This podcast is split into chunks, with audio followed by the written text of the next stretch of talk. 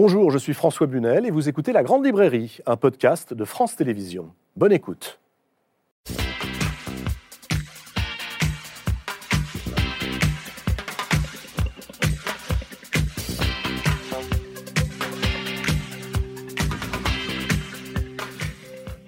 Bonsoir, bonsoir à tous et bienvenue dans la Grande Librairie. Il y a, vous le savez, des livres qui résonnent en vous longtemps après que vous les ayez lus, qui résonnent dans l'actualité aussi, parce qu'ils vous font réfléchir, parce qu'ils vous émeuvent, parce qu'ils vous inspirent, parce qu'ils vous bouleversent. Eh bien, c'est le cas des deux livres dont nous allons parler ce soir. Ce sont ceux de deux écrivaines qui ne se connaissent pas, ou en tout cas qui ne se fréquentent pas plus que ça, je crois, mais que j'ai eu envie de réunir pour vous ce soir, car il me semble que leurs ouvrages éclairent notre monde d'une lumière dont nous avons plus que jamais besoin. Bonsoir Delphine Orviller. Bonsoir. Et bonsoir Leïla Slimani. Bonsoir. Très heureux de vous retrouver sur le plateau de la Grande Librairie, l'une et l'autre, j'allais dire l'une avec l'autre, tant il y a de passerelles, de réflexions communes entre vos deux œuvres qui, a priori, pourraient... Euh, semblait être radicalement opposé. Delphine Orviller, je rappelle que vous êtes rabbin,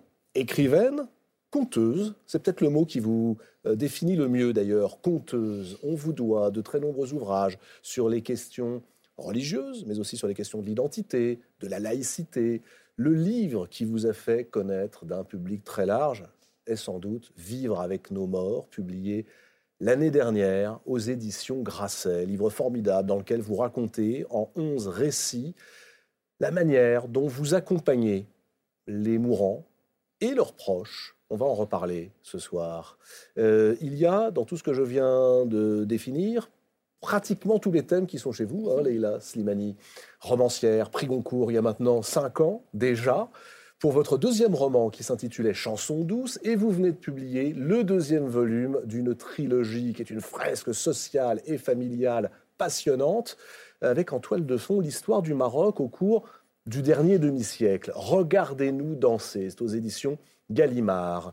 Euh, on va venir à, ce qui vous, à ce qui vous lie, euh, aux passerelles qu'il peut y avoir entre vos œuvres, à la façon dont nous, lecteurs, nous avons besoin peut-être de vous entendre, car euh, vous portez aussi, je trouve, un regard acéré, différent, affûté sur notre époque, sur la société, sur ce qui nous réunit et puis peut-être aussi sur ce qui nous divise. On va parler pendant cette émission de transmission, de consolation, de réparation, tiens, ça c'est peut-être votre mot, là où euh, Delphine emploie le mot consolation, de la littérature et de la lecture quand elle nous aide à comprendre le monde, mais avant tout, et d'un mot, euh, j'aimerais savoir quel regard vous portez sur euh, cette élection. Nous sommes euh, quelques jours après ce premier tour, trois jours après. Quel est votre état d'esprit aujourd'hui, à l'une comme à l'autre Delphine Orviller.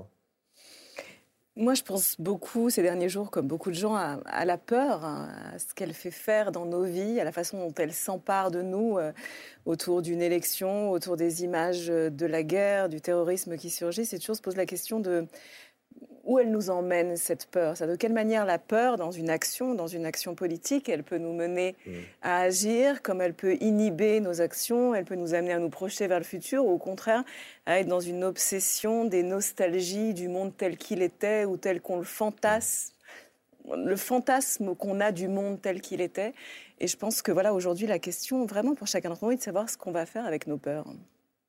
Et là, Slimani, c'est le mot peur qui vous semble, vous aussi, marquer cette euh, période, qui est une période euh, particulière, comme toujours, il y a comme tous les cinq ans, une campagne électorale, c'est jamais neutre. Bah, moi, c'est plutôt les mots absents qui me marquent, les mots dont on n'a pas parlé. Euh, c'est plutôt, vous parliez de ce qui justement fait le lien entre nos, nos, livres. elle parle beaucoup, Delphine, dans, ce livre, de, la question des générations, du rapport au temps, de la famille, de ce qui unit aussi les êtres, parfois même par-delà euh, la vie et, la mort. Et moi, je trouve que c'est ça qui est très absent. Qu'est-ce qui nous unit? Quel est le lien entre nous aujourd'hui? Mmh. Quelle, finalement, croyance collective aussi nous permet de nous transcender, de regarder vers, vers demain? C'est un livre aussi qui est imprégné de, de croyances religieuses. Euh, moi, je, ne suis pas là pour défendre une croyance, mais qu'est-ce qui finalement fait le lien entre nous en tant que peuple, comme, comme pays, vers où on a envie d'aller, quel est notre projet de société? Puis moi, on me pose souvent la question quand je vais à, l'étranger, on me, pose souvent la question de, l'identité, et puis je finis toujours par répondre, on me dit, mais finalement, vous vous, définiriez comment, vous êtes qui? Et parfois, je leur dis, ben, vous savez qui je suis? Je suis un animal. Et en face de moi, vous me regardez et vous êtes des animaux. Et nous sommes là. Et c'est vrai que quand j'écris, même sur mes personnages, je les construis d'abord comme des animaux. Qu'est-ce qu'ils mangent? Qu'est-ce qu'ils boivent? Quel est leur corps? Quel est leur poids? Est-ce qu'ils ont froid? Est-ce qu'ils ont une maladie? Nous sommes un corps, nous sommes les mêmes. Quelque chose nous relie d'une forme du fait que nous appartenons à cette espèce humaine et à ce bonheur aussi d'être ensemble. C'est ce lien, moi, qui me, qui me travaille beaucoup, cette absence de lien. Cette vulnérabilité dans laquelle ça nous place. La pandémie et cette humilité aussi, mm. cette humilité dans laquelle ça pourrait nous placer. Et eh ben avec humilité, je vous propose euh, de célébrer le bonheur d'être ensemble, précisément, et d'aller voir quels sont les animaux qui sont sur ce plateau. Je parle bien évidemment de Delphine Orviller et de Leila Slimani. Mais puisque vous me tendez la perche en vous baptisant vous-même animal, euh, on a eu envie euh, d'essayer de répondre pour nos téléspectateurs à la question Qui êtes-vous? Delphine Orviller et Leila Slimani. Quelques éléments biographiques réunis dans un portrait signé Marc-Antoine de Porrette. Regardez. Delphine Orviller et Leila Slimani, deux femmes de lettres qui se sont exilées pour trouver leur chemin. Delphine Orviller voit le jour à Nancy en 1974. Enfant mystique, elle est convaincue de communiquer avec ses grands-parents par télépathie et se passionne déjà pour les textes sacrés. Née à Rabat au Maroc en 1981, Leila Slimani n'a pas sa langue dans sa poche et lorsqu'on lui fait remarquer, elle déclare ⁇ C'est ma bouche, je dis ce que je veux ⁇ Malgré tout, la petite Leila s'ennuie. De cette solitude naîtra sa passion pour la lecture et l'écriture. Les deux jeunes femmes s'expatrient pour leurs études. Pour Delphine Orviller, ce sera médecine à Jérusalem et pour Leila Slimani, Hippocagne et sciences politiques à Paris. En parallèle, Delphine Orviller se lance dans le mannequinat et Leila Slimani dans le cinéma. Elle a dit qu'elle trouverait peut-être quelque chose pour moi. Mais c'est génial Un petit rôle, c'est toujours mieux que rien. Mais c'est le journalisme qui les rattrape toutes les deux. Leila Slimani aiguise sa plume dans l'Express, puis dans Jeune Afrique, Quant à Delphine Orviller, après une école de journalisme, elle retourne en Israël au sein du bureau de France 2 pour couvrir la seconde intifada. Alors que leurs voies semblent toutes tracées, Delphine Orviller rend sa carte de presse pour partir à New York étudier la Torah et le Talmud. Leila Slimani se donne deux ans pour écrire un premier roman après la mort de son père, qui restera l'une de ses grandes failles, autant qu'une source d'inspiration. Travailleuse l'une comme l'autre, Delphine Orviller est ordonnée en 2008 et devient la troisième femme rabbin en France pas quelque chose qu'on peut approcher comme une carrière. C'est, ouais, je passe un travail de conviction. Après un premier roman très remarqué dans Le Jardin de l'Ogre, Leila Slimani décroche le prix Goncourt 2016 avec Chanson douce, vendu à plus d'un million d'exemplaires. Née au sein d'une famille musulmane pour Leila Slimani et dans une famille juive traditionnaliste pour Delphine Orviller, ces deux femmes de conviction n'en sont pas moins de grandes défenseuses de la laïcité. Elles s'interrogent aussi sur la place de la femme dans la société. Bah, je crois que déjà le propre de toutes les sociétés patriarcales, c'est de considérer que la femme n'est pas un sujet et que son corps ne lui appartient pas.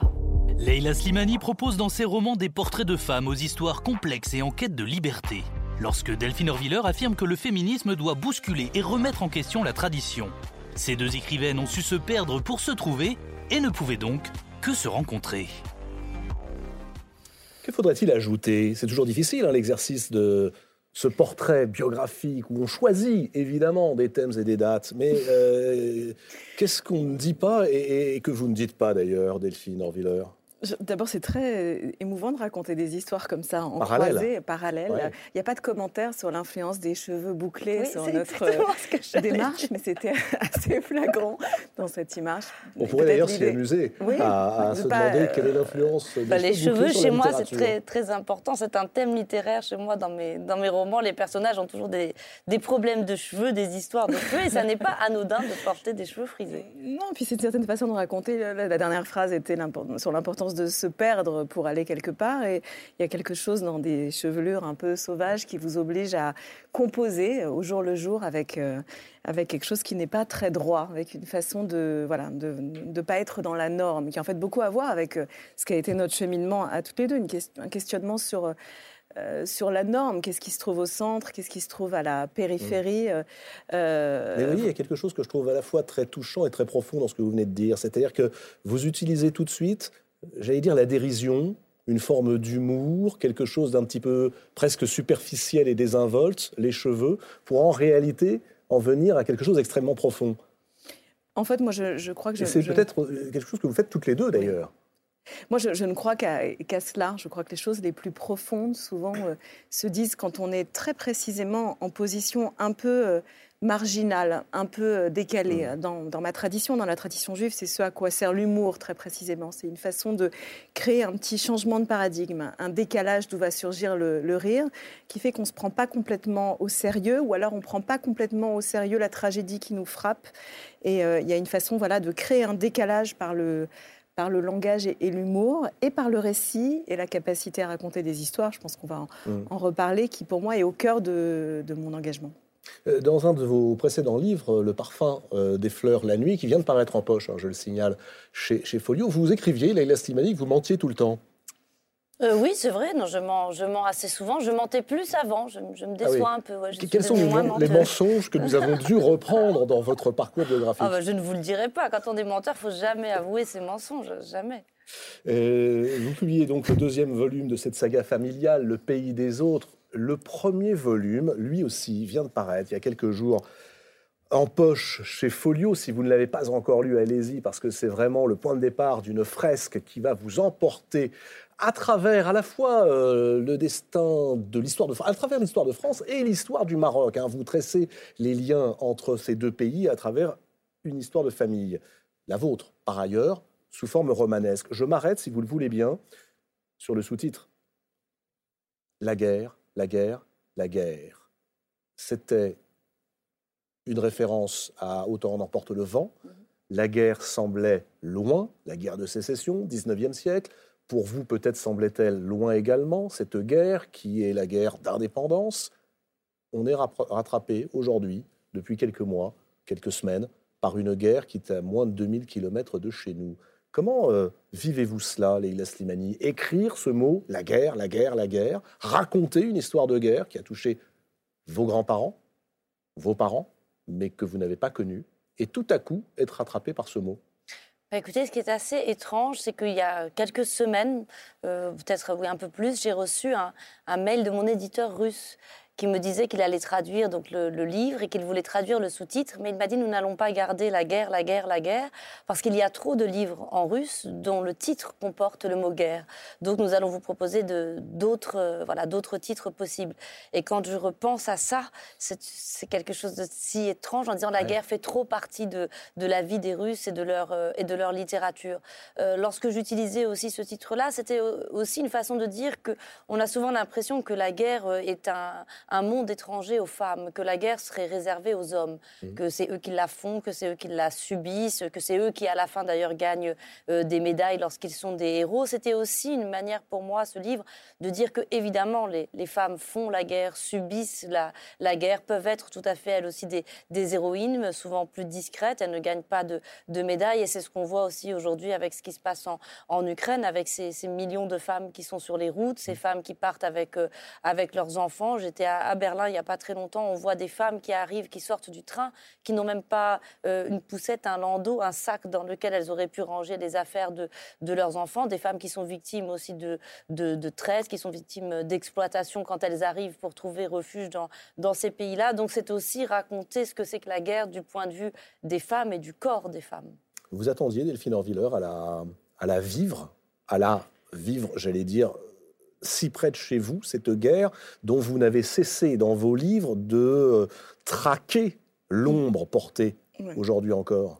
Oui, aujourd'hui je me pose constamment la question de qu'est-ce qui a fait que notre génération a pensé qu'elle y échapperait? En réalité, parce qu'on a vraiment grandi dans une génération sur, euh, pour laquelle la guerre nous semblait si proche qu'on pensait qu'on allait être comme immunisé d'un certain nombre de combats, bien évidemment immunisé de ce qu'on voit aujourd'hui ressurgir, qui, a, qui est de l'ordre d'un retour des fantômes. Quand Léla écrit dans ce titre La guerre, la guerre, la guerre, ce qui est intéressant aussi dans cette répétition, c'est que ça vient raconter une histoire de, de revenance, c'est une mmh. histoire de revenance, c'est-à-dire une histoire de fantômes. Aujourd'hui, on est percuté par des images qui viennent frapper, euh, voilà, une fantasmagorie de la, de, de la guerre qu'on a tous en tête, qui fait partie euh, de nos histoires euh, collectives, nationales, familiales, mais on appartient à une génération qui s'en est cru comme immunisée. C'est pas vrai seulement de la guerre. Moi, j'ai le sentiment d'appartenir à une génération qui s'est cru longtemps immunisée des combats contre le racisme et l'antisémitisme. Je me souviens clairement, enfant, m'être dit ce sera pas le combat de ma génération, ce combat contre l'antisémitisme, parce que mmh. on est si proche de la Shoah et de la guerre que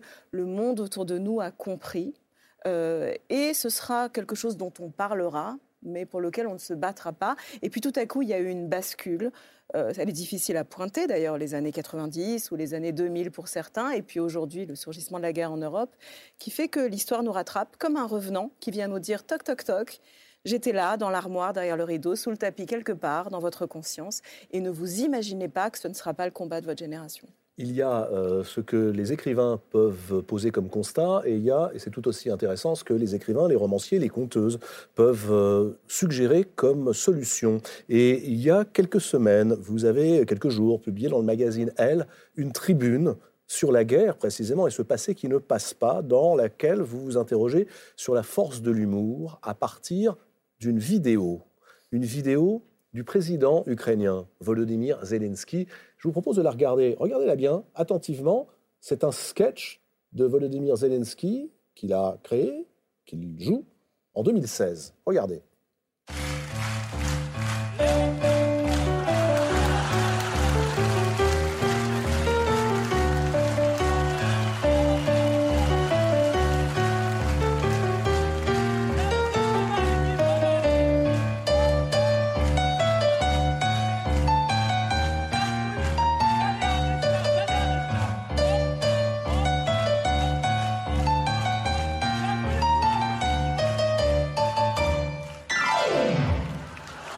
Quelle raison, Delphine Orviller, ce sketch mhm. vous a-t-il tant marqué? Il m'a marqué parce qu'il me semble qu'il y a dans cet affrontement une question plus genrée euh, qu'il n'y semble. Il y a d'un côté un Vladimir Poutine qui s'est mis en scène tellement souvent ces dernières années comme une espèce de virilité, de mâle alpha, cet homme qui va chasser les photos, euh, torse nu, à, chasser l'ours avec une kalachnikov ou un couteau euh, entre les dents. Et puis face à ça surgit une figure d'un autre type de leader qui, à travers ce, voilà ce qu'on vient de voir cette vidéo, met en scène une type de masculinité euh, non virile, c'est-à-dire qu'il y a quelque chose d'un peu une, euh, il, joue quelque chose d'un peu, euh, d'un peu féminin, d'un peu, en fait, qui a été le propre. D'ailleurs, c'est intéressant qu'on entende cette chanson juive de Hava Nagila parce que ça a été le propre d'une certaine masculinité juive dans l'histoire. Zelensky est juif, ça a été le propre d'une certaine masculinité juive dans l'histoire de questionner la virilité traditionnelle, pour mmh. incarner, d'ailleurs aux yeux de beaucoup d'antisémites, une forme de, euh, de virilité castrée, d'une masculinité un peu impuissante. Et, quand on le voit comme ça, le pantalon sur les chevilles, euh, avec une euh, bande voilà, qui il est prêt à justement aussi le côté... défroquer d'une certaine manière, et se pose la question subliminale de est-ce qu'il en a ou pas, de façon un peu vulgaire, c'est-à-dire de quelle manière est-ce que sa puissance politique va, va s'exercer, et on, quand je vois cette image, voilà, on est propulsé face presque à un affrontement, euh, un affrontement de genre entre une virilité ultra traditionnelle du leadership, qui n'est pas d'ailleurs seulement celle de Poutine. Il faut bien penser que ces dernières années, il y a eu des expressions de virilité exacerbées dans la bouche de certains leaders politiques, que ce soit de Trump ou de Zemmour il y a quelques semaines, sur cette idée que finalement le pouvoir devrait être exercé par un masculin traditionnel, que les femmes ne seraient pas aptes ou que le féminin ne serait pas apte à exercer le pouvoir ou où l'éclipse serait. Euh, et, je trouve que c'est intéressant de regarder aussi le conflit actuel Ukraine-Russie par ce prisme-là. Alors c'est passionnant ce que vous dites parce qu'on a effectivement le sentiment que vous opposez presque une sorte de, Charlie Chaplin moderne dans le dictateur, euh, mais euh, juif aujourd'hui, jouant des codes peut-être de ce qu'on appelle, mais qu'est-ce que c'est? Le fameux humour juif? Oui, en fait, l'humour juif, il est en fait une, stratégie de survie la plupart du temps. Et c'est aussi une espèce de conscience du pouvoir de l'impuissant, dans tous les sens du terme. Parce que les juifs, tout au long de leur histoire, ont été mis en situation d'impuissance. C'est posé la question à eux de comment est-ce qu'ils pouvaient retrouver un contrôle sur leur histoire quand ils n'en avaient plus? Comment faire pour ne pas laisser l'histoire être racontée simplement par le prisme de mmh. l'état de victime, rester acteur, même quand vous êtes acculé à la tragédie, et même quand finalement la vie ne vous laisse aucun pouvoir. L'humour sert souvent à retrouver le contrôle d'une situation où on n'en a pas. C'est la célèbre phrase de Romain Gary, par exemple, qui dit que l'humour est la supériorité de l'homme sur ce qui lui arrive. Ben là, on en a une, belle démonstration. Alors, je trouve ça fascinant parce qu'on vient d'avoir avec Delphine Orviller une analyse par l'image, et vous, euh, Leila Slimani, c'est par les mots souvent, et les mots d'humour que vous désamorcez les crises politiques, en tout cas vos personnages. Euh, est-ce que, que peuvent les mots dans ces moments-là, dans ces moments où euh, la guerre, l'exil, les revenants, puisque vous avez employé le mot, Alors les revenants, ils sont omniprésents chez vous, hein. vous les appelez les fantômes. Oui, absolument. Que peuvent oui. les mots pour cela ou contre cela? Souvent, ils ne peuvent pas grand-chose. Souvent, on ne les trouve pas. Euh, souvent, on est impuissant à mettre des mots sur des situations qui, qui nous dépassent par l'ampleur de, de l'horreur, par l'ampleur de la tragédie. Je crois aussi qu'il ne faut pas... euh, euh, il faut pas se précipiter. Euh, D'une certaine façon, je veux dire, c'est facile pour moi d'écrire aujourd'hui la guerre, la guerre, la guerre, précisément parce que je ne l'ai pas vécu. Parce que moi, j'ai temps très long qui me permet d'avoir une distance, qui me permet d'avoir un recul. De la même manière que pour apprécier un beau tableau, il faut prendre, euh, voilà, il faut prendre un peu de recul et un peu de distance par rapport à, à lui. Donc souvent, les mots, on les trouve après coup. Ce qui nous arrive à tous quand euh, on est dans une situation de conflit ou une situation d'agression, on rentre chez soi et c'est là qu'on trouve le mot qu'on aurait dû dire. Euh, je trouve que la plupart du temps, les, les mots nous manquent et, et c'est sans doute aussi pour ça que parfois il y a des femmes ou des hommes qui peuvent nous apparaître providentiels, peut-être précisément parce qu'ils ont à ce moment-là la capacité à trouver le, à trouver le mot, à trouver le, bon mot. Je, je- trouve intéressant ce que Léla dit aussi. Je pense, moi, immédiatement, à- j'associe ça à des personnages bibliques, à ceux qui représentent l'homme providentiel ou celui qui trouve le mot dans la Bible. Et le personnage le plus célèbre dans la Bible qui parle, c'est Moïse. Or, Moïse, d'après les sages, était un homme qui, avait, euh, qui bégayait qui avait un problème de, de langage. Et je trouve ça très intéressant de, de concevoir que finalement, face à certaines situations, il y a dans le, le, le- le bégayement un certain handicap de parole qui est finalement le seul qui va être apte à parler d'une situation. Et que parfois, euh, justement, euh, la guerre, la guerre, la guerre, qui est une forme de, de bégayement, euh, de conscience des, des retours dans l'histoire, de l'indicible de l'histoire et de l'impossibilité qu'on a de parler de nos fantômes, est la façon la plus appropriée qui soit d'en parler. Ça le prémunit peut-être aussi contre le mot creux, contre le mot qu'on va dire parce qu'on pense qu'il faut parler.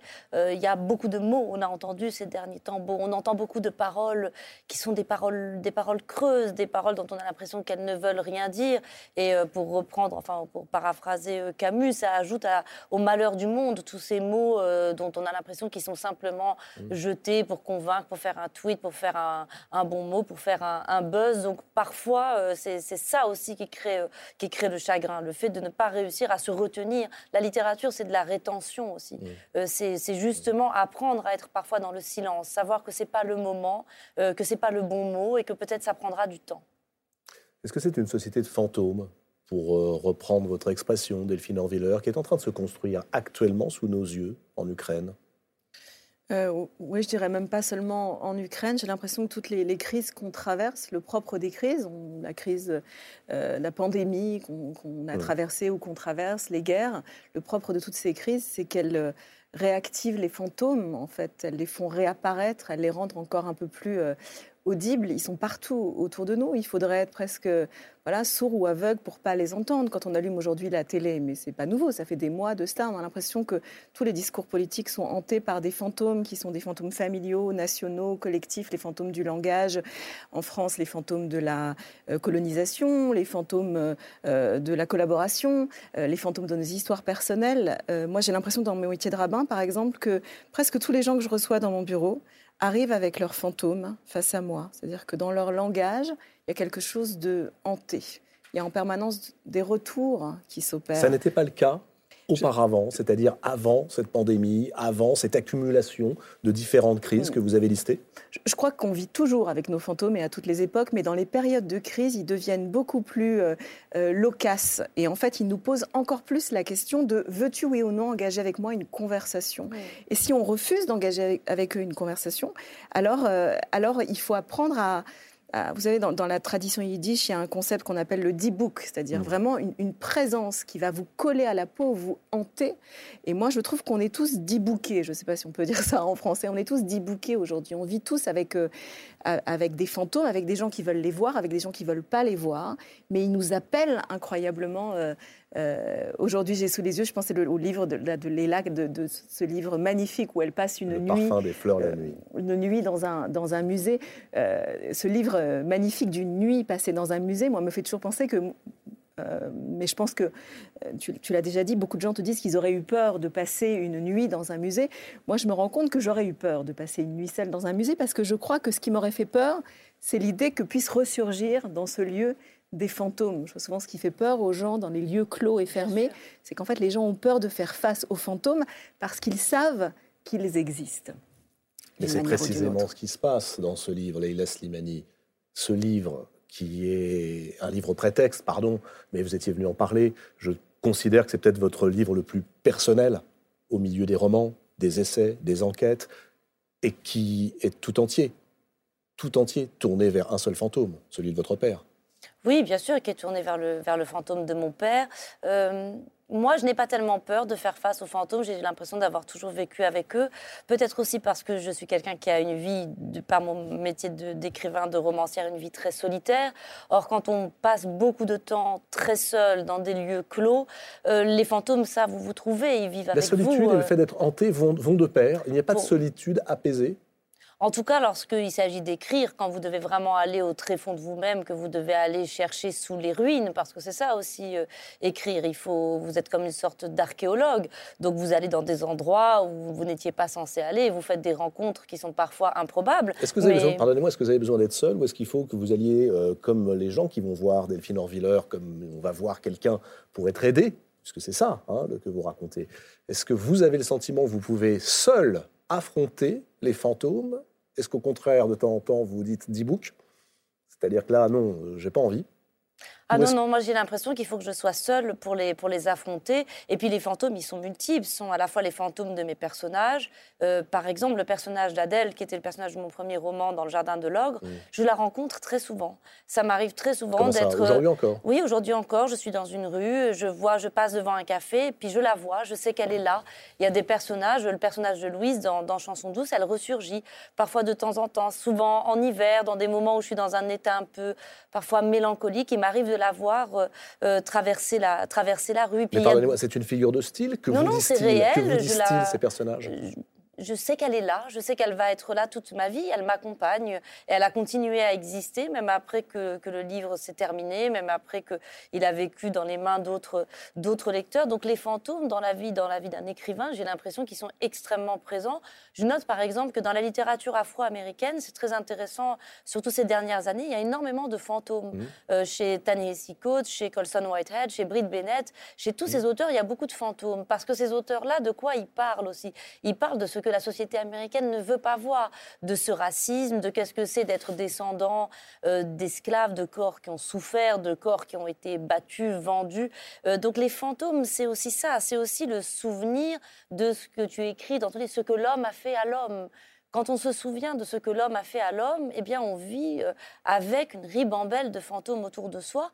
Mais moi, ces fantômes-là, j'ai le sentiment, d'une part, qu'ils me protègent, d'autre part, qu'ils me susurrent des choses à l'oreille que je dois transmettre à, à d'autres. Je ne le dis pas du tout de manière mystique, mais il y a un dialogue entre eux et moi qui ensuite va donner lieu à, des personnages et, à des livres. Et, et pour être bon, un tout petit peu positif dans ce moment terrible qu'on vit, peut-être aussi que ces fantômes qui ressurgissent, euh, ça peut être aussi quelque chose de bien. C'est-à-dire que peut-être qu'enfin, on va pouvoir entamer un dialogue avec ce passé qui ne passe pas, que peut-être aussi euh, cette question des générations que tu traites beaucoup dans le livre, et qui, à mon avis, est aussi une des grandes problématiques de notre temps, c'est-à-dire le fait de ne pas faire le lien entre les générations, mais elle vient aussi par les fantômes. Il faut accepter de vivre avec ces fantômes.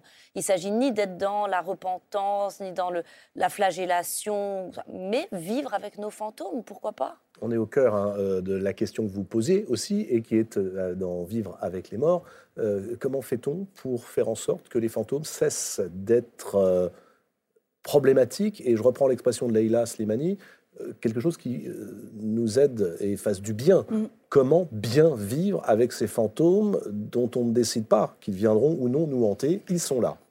Ils sont là et comme le dit très justement Leïla, parfois c'est des présences euh, parasitantes dans nos vies et parfois au contraire, euh, ils nous accompagnent comme une véritable bénédiction. Mais effectivement, c'est toujours une question de conversation qu'on choisit euh, ou pas d'avoir avec eux. Il ne faut pas s'imaginer que on va pouvoir définitivement s'en débarrasser. Il y a parfois une Mhm. forme d'apaisement dans la vie qui vient de l'héritage justement de ce dont on ne va pas se débarrasser. C'est très présent dans les livres de Léla, je trouve, cette conscience que nous sommes qui nous sommes parce que nos mères, nos grands-mères, nos arrière-grands-mères ont eu une certaine histoire qui même si elle n'est pas la, la nôtre, habite, habite notre corps, habite chaque cellule de notre corps, notre langage, notre Vous parlez du engagement. corps, hein, pas seulement de notre esprit.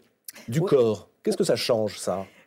Parce que pour moi, et c'est peut-être une démarche particulièrement dans ma réflexion sur la place du féminin, par exemple dans la pensée Mm. religieuse, je trouve que souvent on n'a pas laissé parler le corps dans la pensée religieuse. Et c'est peut-être particulièrement vrai d'ailleurs dans la tradition juive où il y a eu un investissement extrêmement puissant du cérébral, Mm. de l'esprit. Et on a tenu, par exemple, les femmes et le féminin à distance du savoir parce qu'on considérait que les femmes n'étaient que dans leur corps et n'avaient pas ac- accès à leur, euh, à leur esprit et donc ne pouvaient pas apporter quelque chose à la connaissance religieuse. Et moi, c'est vrai que dans ma démarche, aujourd'hui, ma démarche de rabbin, ma démarche d'écrivain et de conteuse, je me pose souvent la question du dialogue nécessaire entre le corps et l'esprit, bien entendu, mais surtout de la façon dont, en fait, je pense ce que je pense parce que mon corps a une histoire, parce que je pense depuis mon corps. Alors cette question-là, euh, elle est extrêmement présente dans tous vos romans, hein, Leila Slimani. L'assignation qui est faite aux femmes, la maternité par exemple, hein, ça c'était dans euh, Chanson douce, très présent bien évidemment, mais l'assignation également sociale, vous le racontez avec euh, ces deux volumes de la trilogie Familia, de la fresque sociale. Est-ce que vous partagez cette idée que d'un point de vue religieux, peut-être aussi le monde musulman Comment se situe-t-il, tiens, d'ailleurs, par rapport à cela, c'est-à-dire cette euh, prééminence de l'esprit qui ne laisse pas tellement de place au corps, qu'il faudrait réintégrer, ré- réinvestir? Alors après, le, le monde musulman est, est large et complexe. Euh, Je peux parler pour le, pour le Maroc, par exemple, parce qu'on a tendance toujours Mm. à, à englober. Le Maroc a un rapport euh, sans doute au corps extrêmement différent de, de l'Iran ou, ou de la Turquie. Dans un pays comme le Maroc, c'est extrêmement ambigu. À la fois, il y a quand même un rapport au plaisir, à l'hédonisme qui est présent dans, dans les expressions populaires, dans la danse, dans le, dans le mode de vie, et en même temps un rapport au corps de la femme qui est un rapport très très dur. D'abord un rapport au haram, c'est-à-dire à, l'idée que le Mm. corps est péché, qu'il y a quelque chose de sale, et puis tout simplement l'idée que la femme ne possède pas son propre corps, que son corps est d'une certaine façon euh, sous le re- non seulement sous le regard, mais la propriété de la puissance publique, de l'État, du religieux, de son père, de son frère, puis ensuite de son mari, puis plus tard même de son enfant, et elle sera toujours la femme de quelqu'un, la fille de quelqu'un, la mère de quelqu'un, et cette idée d'un corps qui n'appartient qu'à lui-même, qui ne rend de compte qu'à lui-même, n'existe pas. Et c'est pour ça que moi, vraiment, dans la construction de mes romans, je pars toujours de, du corps, parce que j'ai le sentiment que être Mm. romancier, c'est faire part de ce que c'est que l'expérience humaine, l'expérience de la vie. Et j'ai envie de la raconter vraiment de ce point de vue très prosaïque, qui est le point de vue du corps, et raconter dans mes livres aussi bien des, des scènes d'accouchement que qu'est-ce que c'est que d'avoir euh, ses règles, qu'est-ce que c'est que justement d'aller chez le coiffeur se faire défriser les cheveux quand on est une jeune femme comme le personnage d'Aïcha qui a Mm. Quand des elle revient, voilà, hein, le, le moment, il y a un moment extraordinaire, quand elle revient de Strasbourg Voilà. Euh, à l'aéroport. Les, les cheveux de Françoise Hardy, euh, voilà, elle a les mêmes cheveux que moi à peu près, donc c'est difficile d'avoir les cheveux de, de Françoise Hardy, mais qu'en tout cas tout passe par le corps. Et puis j'ai l'impression qu'en plus, c'est une grande question politique qu'on a toujours voulu un peu arracher aux, aux femmes. On ne veut pas se rendre compte que c'est une grande question politique. Or, je pense que si on parle de racisme, et je citais tout à l'heure ces grands écrivains afro-américains, si on parle de colonisation, si on parle de féminisme, la question qu'on pose, c'est qu'est-ce qu'on a fait à nos corps?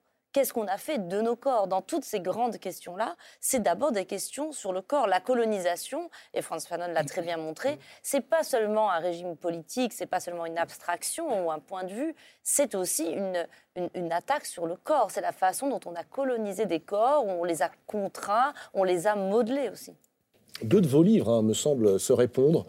Et alors ça aussi, c'est étonnant. En préparant cette émission, je me suis dit, mais il n'y a pas que les passerelles à travers euh, Vivre avec nos morts et Regarder nous danser. Il y a deux livres que vous avez publiés, euh, qui sont des livres d'enquête. J'allais dire des pas de côté, peut-être, euh, en tout cas pour vous, Leïla, Sexe et mensonges, une enquête sur la vie sexuelle au Maroc et en tenue d'Ève, Delphine Orviller. J'ai presque l'impression qu'ils pourraient euh, se parler, se répondre. Je dis pas du tout interchangeable, mais euh, vous posez tous les deux la question en fait de cette zone au contour fluide, pour reprendre votre expression, le corps de la femme et la manière, peut-être aussi dont l'homme refuse toujours, toujours de le considérer. Est-ce que le regard a changé depuis, allez, on va dire deux trois ans, ou est-ce qu'au contraire vous avez le sentiment que euh, ça reste un invariant?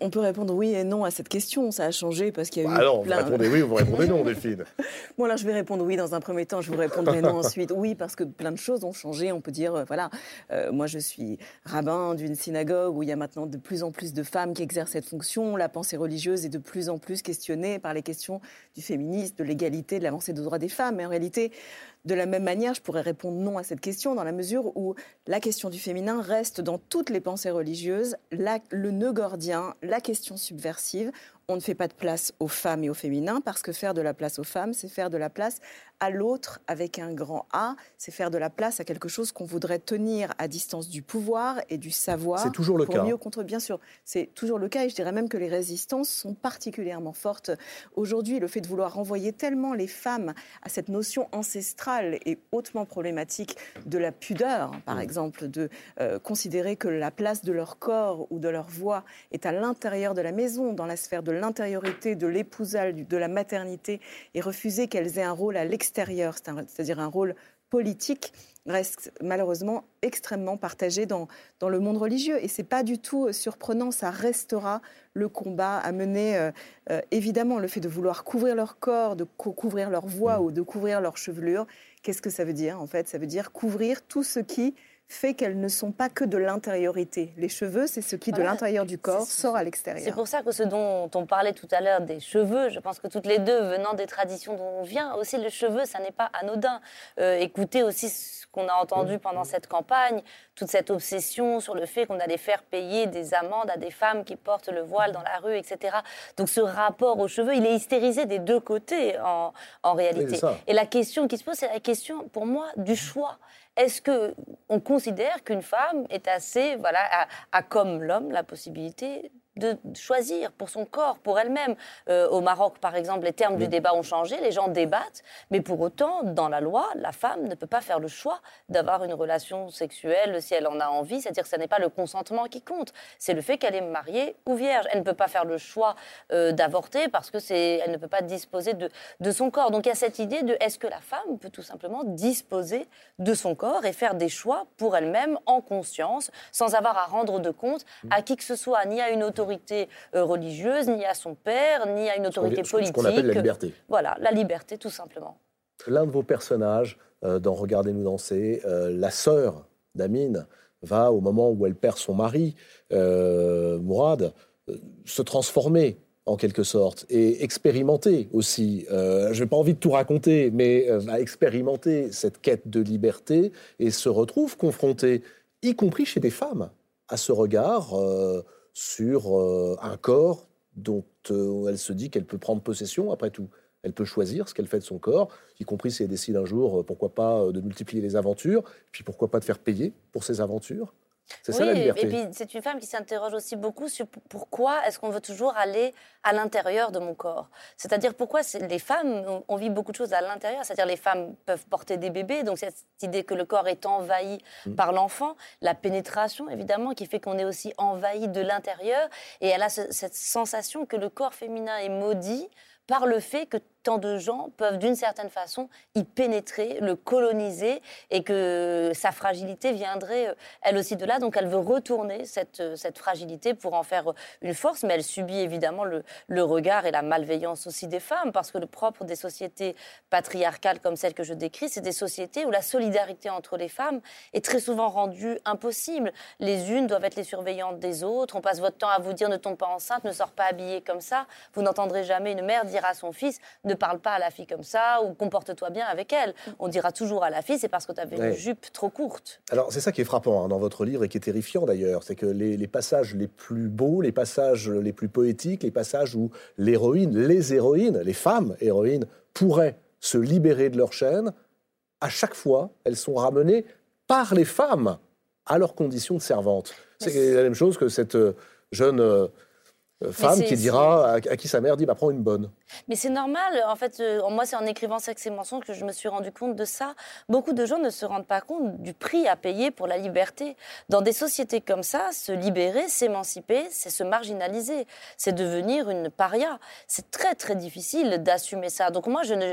Euh, vous savez, on entend beaucoup de discours sur Ah, les femmes soumises, ah, celle-là, elle est soumise, parce qu'elle se comporte comme ça, elle est soumise. Puis des discours que je trouve extrêmement durs. je trouve qu'il manque énormément d'empathie, de compassion, comme si le fait d'être soumise faisait de vous une, moins bonne femme ou une femme de, voilà euh, de, moindre valeur. Euh, or, euh, se libérer, ça n'est pas d'abord, ça n'est pas donné à tout le monde. Tout le monde n'a pas la chance de pouvoir s'émanciper, avoir les moyens de cette émancipation. Et puis, il y a beaucoup de femmes pour qui le prix est trop lourd. Moi, j'en ai rencontré plein. Vous prenez le contre-pied, hein, complètement, non, mais des femmes, non, mais des femmes au Maroc, des femmes divorcées, des femmes et qui m'ont dit, si c'était à refaire, eh bien, je ne le referai pas. Ah, vraiment? Bah oui, parce que la vie que j'ai est un le prix enfer. À payer la vie que j'ai est un enfer. On me juge. On me... Et bien sûr, on pourrait lui dire, mais tu n'es pas assez forte, tu n'es pas assez résiliente, tu n'es pas assez puissante. Mais tout ce truc de, de femme résiliente, de femme puissante, c'est très dur aussi. Il y a une violence comme ça. Et je trouve que dans notre société aussi, c'est une société où il faut toujours être fort, être mm. puissant. On parlait tout à l'heure de Poutine, de Trump, de Zemmour. Mais c'est quoi ces gens? C'est des gens qui vous disent great again. Il faut revenir à great again. Mais, est-ce qu'il n'y a pas la même chose également comme assignation ou comme injonction auprès des femmes aujourd'hui. Être une femme puissante moi, je ne veux tout pas, Moi, je ne veux pas être great again, ni great tout court. Moi, je suis une femme fragile, je suis une femme pleine de blessures, je suis une femme mélancolique, je suis une femme qui échoue souvent, je suis une femme qui vit des moments euh, voilà, euh, euh, tristes, j'ai énormément de doutes. Je n'ai pas du tout envie de, de donner l'impression aux gens qu'il faut tout le temps être fort et qu'on se remet de tout. C'est pas vrai. Moi, il y a des chagrins dont je ne me suis jamais remise. Et je vais vivre avec, et, et c'est comme ça. Donc, cette idée de toujours voilà, vouloir absolument conforter les gens dans cette idée qu'il faut être libre et que ceux qui n'y arrivent mm. pas sont des nuls, sont des soumis, je trouve que c'est très violent et je trouve que c'est dégueulasse.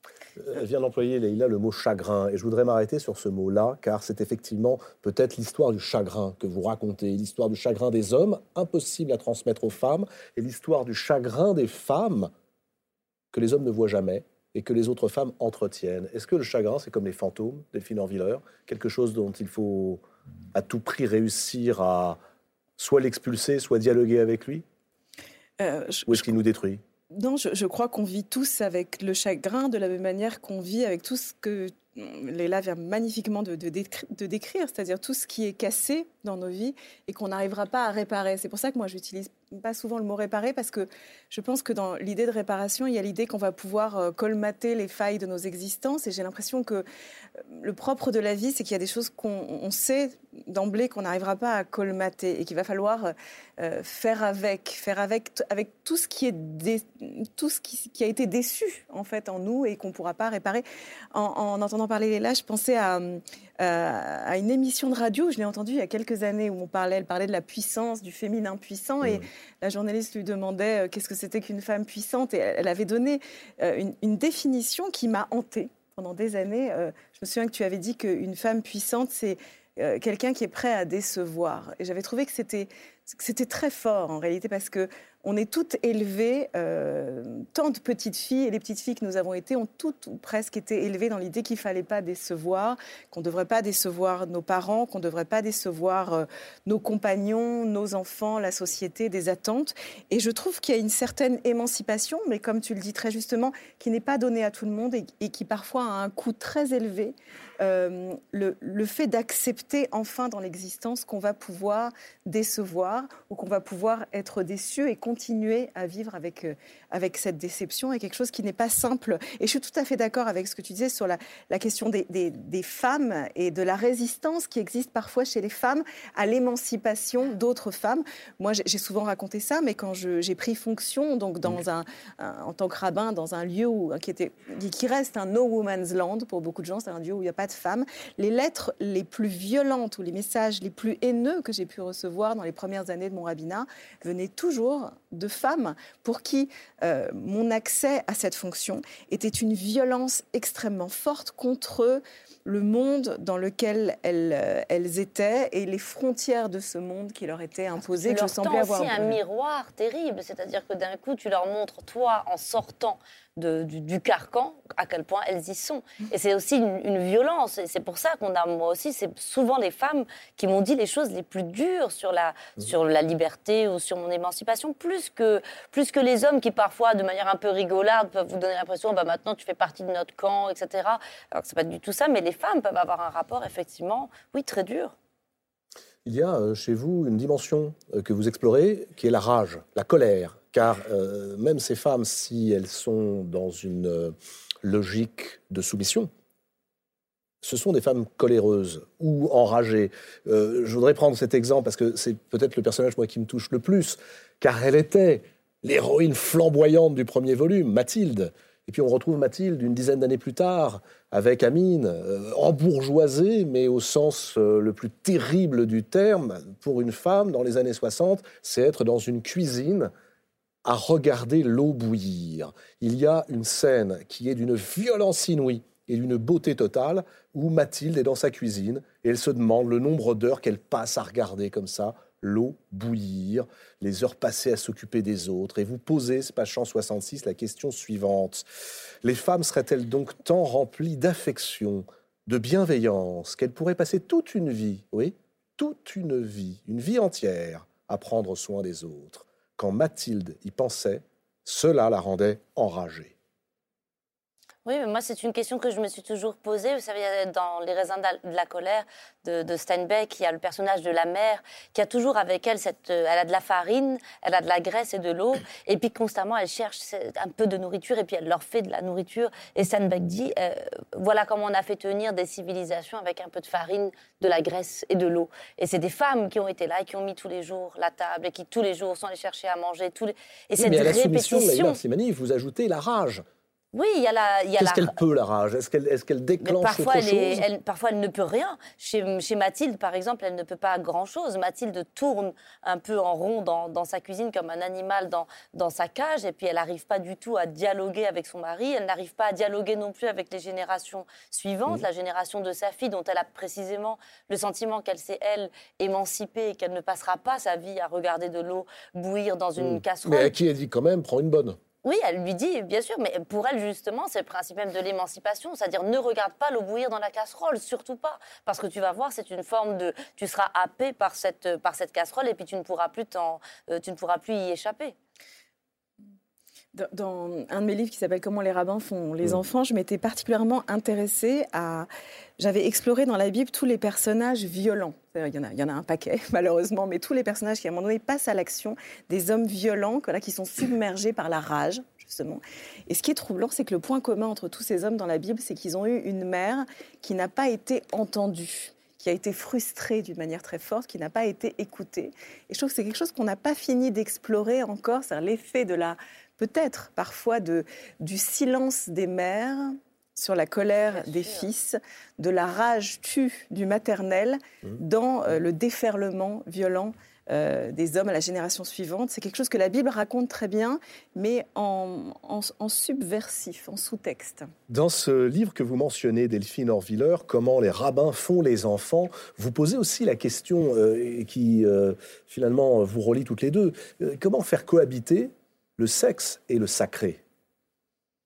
Oui, c'est quelque chose qui, qui, est, qui, est, présent dans la littérature religieuse, dans la littérature rabbinique, mais que souvent, euh, avec pudeur, on tient euh, à, distance, alors qu'en réalité, il y a beaucoup Avec pudeur et peut-être pour les hommes avec peur, pour entendre le mot que vous employez. Comme si les hommes n'avaient pas envie aussi d'entendre une femme parler de ce lien entre le sexe et le sacré? Oui, c'est une façon effectivement de mettre sous cloche cette voix-là, de la tenir à mmh. distance, alors qu'en fait, euh, le, désir est le moteur de l'action dans les textes religieux. En fait, euh, c'est intéressant, on pourrait pratiquement résumer toute la Bible au moment où euh, une femme surgit dans le récit, il y en a plein comme ça, et qui tout à coup va apparaître comme une espèce d'or-la-loi, une femme surgit interroge la loi et par le désir qu'elle suscite, l'histoire va euh, euh, continuer. Voilà, c'est le cas de la reine Esther, de, du personnage de Ruth, de Tamar, on pourrait en citer plein dans la Bible. Euh, le, féminin surgit dans l'histoire pour comme une espèce de petit grain de sable dans la machine qui va venir pour interroger la loi des hommes. Et, et, permettre à un salut d'arriver, permettre à ce que la vie reprenne ses droits. Mais ça, effectivement, souvent, c'est pas comme ça qu'on raconte euh, l'histoire, c'est pas comme ça qu'on l'interprète, c'est pas comme ça qu'on la traduit. Dans euh, Anthony Dave, je me suis beaucoup intéressée à cette fameuse image de la côte d'Adam qui a fait couler euh, tellement d'encre. En fait, cette métaphore de la côte d'Adam qui place à tout jamais dans notre civilisation le féminin du côté d'un espèce d'élément de soutien minéral, une côte, un os. Vous savez, en français, quand on a un problème, on dit euh, il y a comme un os dans l'histoire. Et eh ben dans la Bible, c'est nous, les femmes. en réalité, c'est une problématique de traduction, puisque l'hébreu ne dit pas cela, en fait. Quand on que dit l'hébreu? L'hébreu dit que la première femme, le féminin de l'histoire, est créé à côté d'Adam. Ah oui, non à pas côté. comme une côte, Eh mais comme un côte à côte, c'est-à-dire la possibilité d'être dans un face-à-face, dans une relation de sujet à sujet.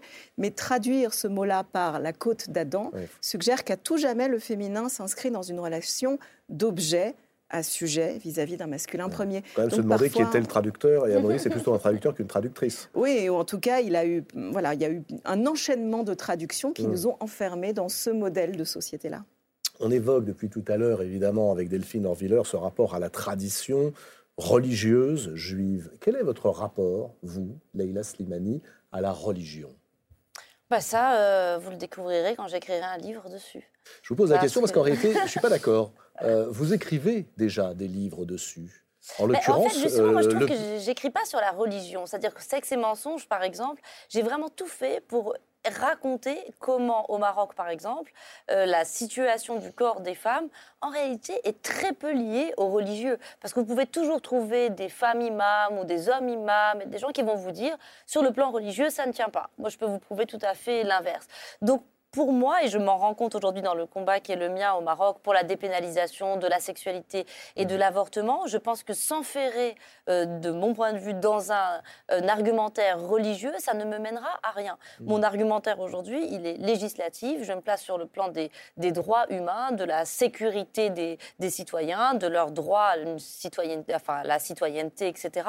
Euh, je, je n'ai pas du tout, enfin vraiment dans mes livres, j'essaye de, de contourner ça. Et dans la trilogie, par exemple, on voit voit très bien que la religion est très très peu présente. Ah, je ne suis pas tout à fait d'accord, moi. Il y a la tradition, mais très peu la religion. Exactement. Parce que le Maroc de cette époque, c'est un Maroc en fait où la religion est là, mais tellement là qu'on n'en parle pas. Moi, mes propres parents ou mes grands-parents me racontaient au Maroc dans les années 50-60, vous pouviez manger dans la rue pendant le Ramadan, les gens ne vous parlaient pas. Mm. C'était chacun faisait ce qu'il voulait. C'est bien plus tard que va commencer à émerger ce conservatisme religieux, ce, cette espèce aussi d'idée de parce qu'elle en parle d'elle le, bon juif, qu'est-ce que c'est que le bon juif? Et tu expliques bien que normalement, dans la religion juive, cette question-là n'a pas vraiment de, sens. Et c'est quelque chose qui a, par exemple, dans les pays musulmans, pris une place énorme. L'idée de vouloir prouver tout le temps qu'on est un bon musulman, meilleur que le voisin, qu'on a la marque de, de la prière sur le front, qu'on a prié plus, qu'on a donné plus, qu'on est allé plus souvent en, en pèlerinage, cette espèce de démonstration, de démonstration de sa religiosité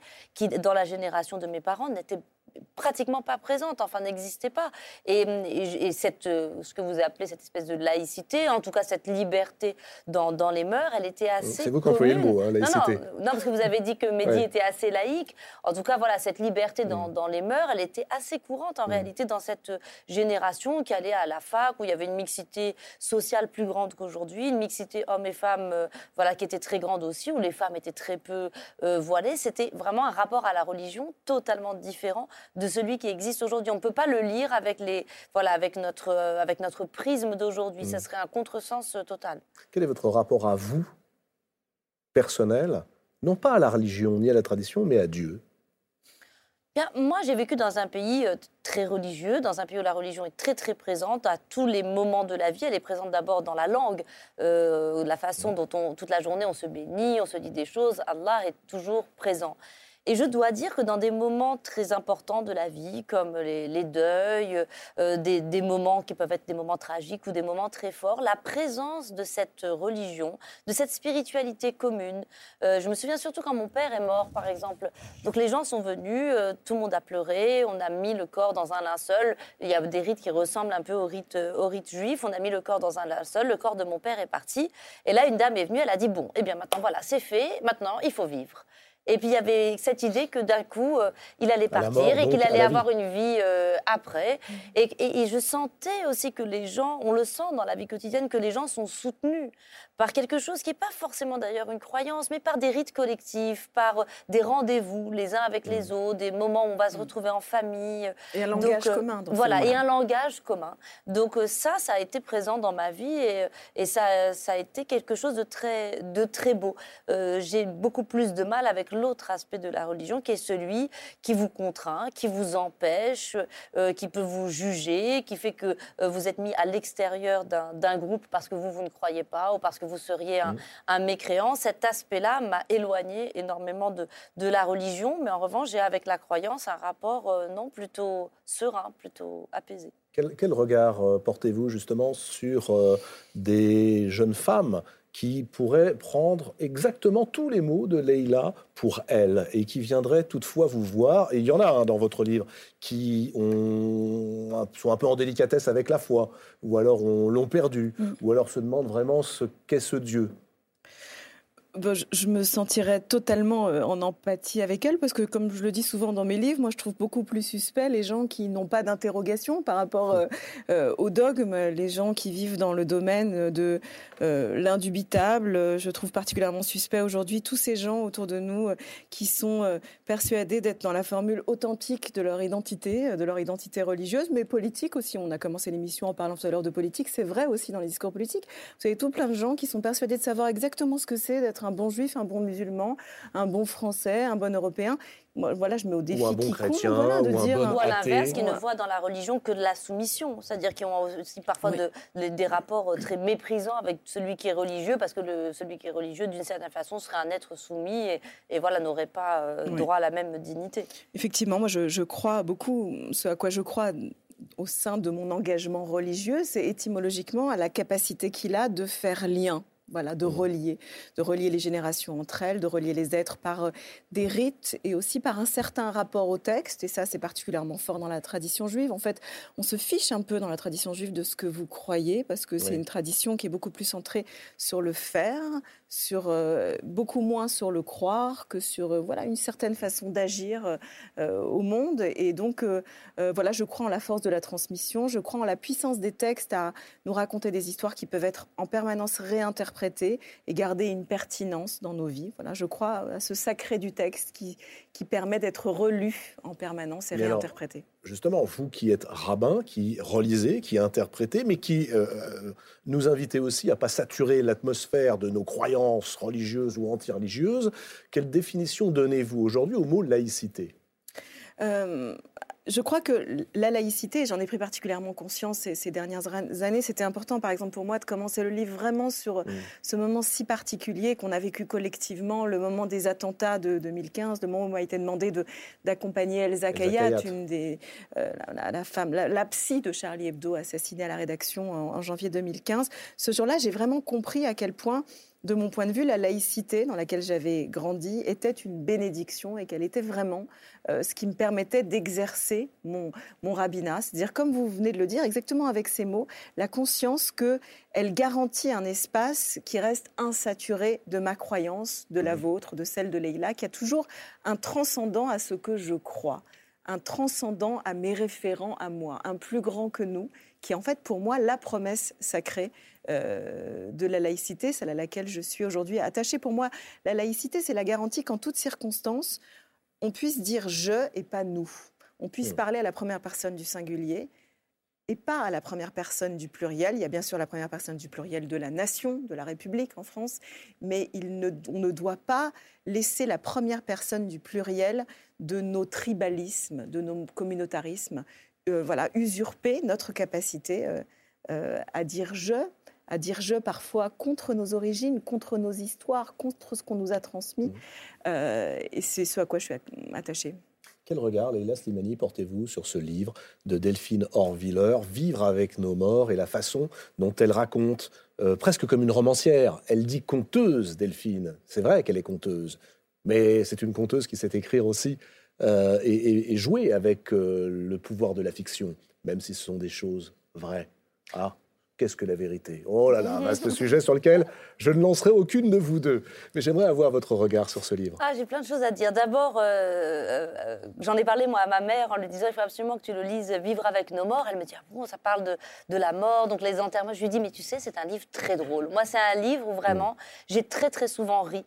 Euh, c'est un livre très libérateur parce qu'il montre aussi d'abord à quel point la, la, vie et la mort sont voilà entrelacées. C'est pas deux domaines qui seraient différents. Donc dès qu'on parle de la mort, en réalité on parle, il y, a, énormément de vie qui surgit, et puis des, sortes d'anecdotes qui deviennent d'autant plus drôles qu'on est dans des contextes tragiques, qu'on est dans des moments de, de chagrin. Et donc c'est un livre euh, paradoxalement, enfin, je ne sais pas si c'est paradoxalement d'ailleurs, mais très vivifiant. Et ça se termine sur l'Echaïm, enfin sur à la vie. Oui. C'est un livre qui donne envie de vivre, qui donne envie d'en profiter, puis qui donne envie d'avoir des belles, des belles funérailles bien organisées. Il y a une, une histoire comme ça autour des funérailles, moi, qui m'a fait beaucoup rire.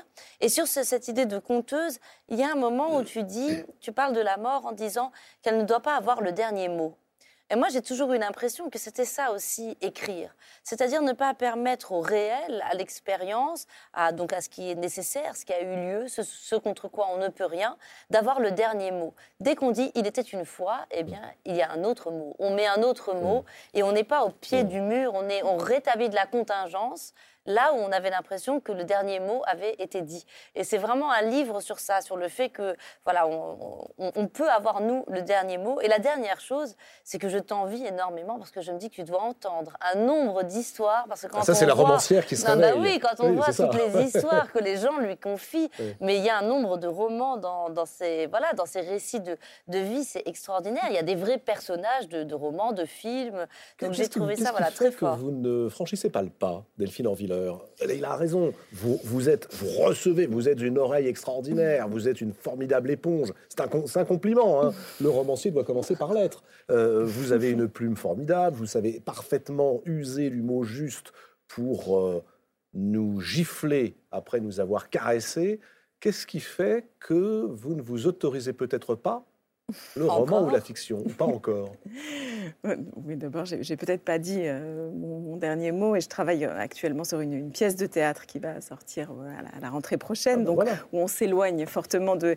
Mais, mais, mais où il est quand même toujours question de, oui, de mon rapport aux, aux histoires qu'on qu'on me raconte. J'ai choisi effectivement d'être dans un métier où, où, où l'écoute est sacrée, où j'essaie d'accueillir le texte de l'autre comme un récit sacré et de le faire entrer en dialogue avec euh, des textes de la tradition, c'est-à-dire qui nous ont précédés et qui nous et qui nous survivront.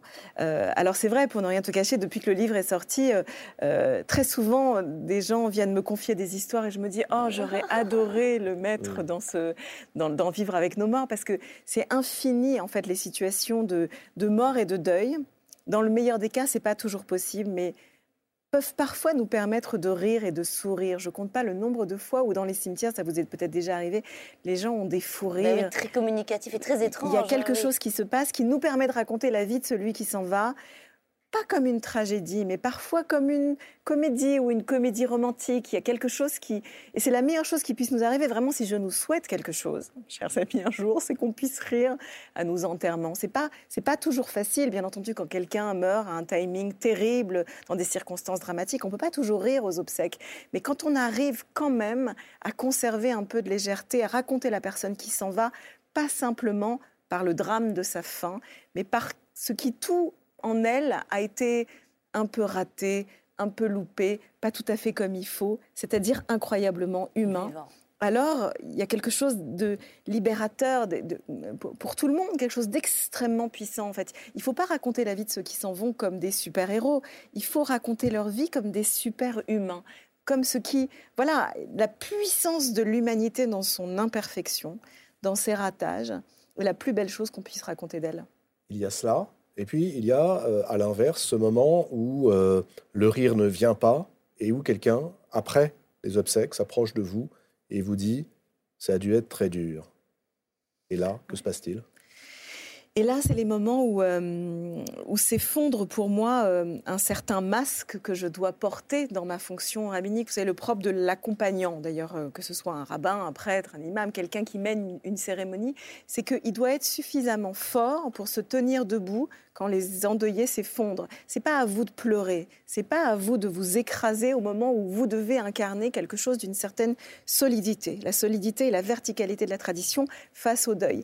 Mais paradoxalement, pour pouvoir bien mener votre fonction, il faut que la brisure de l'autre entre en résonance avec la vôtre. C'est-à-dire que toute la difficulté de ma fonction dans le deuil, c'est que je dois être à la fois suffisamment forte et suffisamment vulnérable, suffisamment debout et suffisamment cassée. Et il arrive des moments où tout à coup quelqu'un va vous dire une phrase, parfois c'est un mot, un silence, qui vous arrache votre possibilité de vous tenir debout. Ça m'est arrivé à plusieurs reprises. Dans le livre, je raconte l'accompagnement d'une amie très chère qui m'a demandé d'être à la fois son amie et son rabbin. Et je savais en acceptant que je ne pourrais pas être les deux, que j'étais trop engagée affectivement dans cette histoire pour pouvoir me tenir debout. Et effectivement, il m'est arrivé parfois que des gens, après un enterrement, me disent ça a dû être dur pour vous. Et en cet instant, l'espace d'une seconde, c'est comme si ces gens venaient de retirer mon costume et me laissaient totalement euh, démunie et inconsolable. En fait, c'est le mot que tu utilisais tout à l'heure. On, est tous, on est tous d'une manière ou d'une autre inconsolables, mais parfois on arrive à tenir debout et, parfois pas. Euh, est-ce que ce livre a changé des choses dans votre vie quotidienne, Delphine Orviller? Il a rencontré un succès phénoménal, Leïla le disait, peut-être aussi parce que euh, c'est un livre sur les morts qui célèbre la vie. Est-ce que, pour le dire clairement, il y a parfois ce phénomène que vous connaissez de transfert de la part de certains lecteurs sur les écrivains et qui a pu euh, abîmer des choses?